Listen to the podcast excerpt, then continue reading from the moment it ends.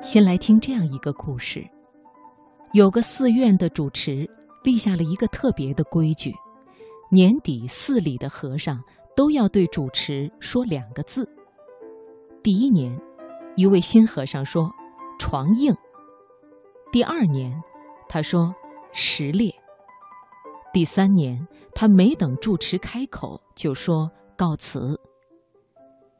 住持望着新和尚的背影，自言自语地说：“心中有魔，难成正果。”住持说的“魔”，指的就是新和尚心中那没完没了的抱怨。可见，环境是客观存在的，不会因为你的抱怨就由坏变好。人际关系是需要维护的，也不会因为抱怨就会有丝毫的好转。心理专家提醒我们：当你不停地向别人抱怨时，就会给人留下非常消极负面的印象，从而影响你的职业规划和生活乐趣。试想一下，谁会愿意整天跟祥林嫂在一起，听你喋喋不休的抱怨呢？心理学上有一个破窗效应，说的是，一间房子如果有一扇窗户破了，没有人去修补，不久之后，其他的窗户也会被人打破。也就是说，任何坏事如果在开始时没有阻拦，形成风气，就不容易改过来了。就好像河堤，一个小缺口没有及时修补，可以崩坝。造成千百万倍的损失，而抱怨也会这样传染和破坏你的心境，从而改变和影响你的身心健康。说到这儿，你一定会说：“烦心事一大堆，怎么能不抱怨呢？”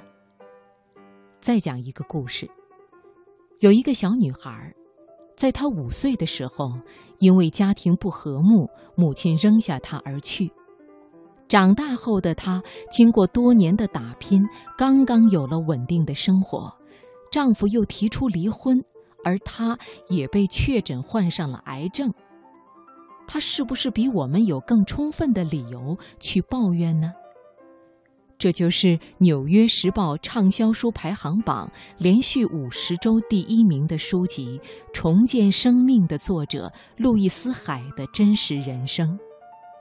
在这本书中，作者并没有沉浸于抱怨，反而劝谏读者停止抱怨，并且讲述了自己如何调整心理和用科学的方式战胜疾病的奇迹。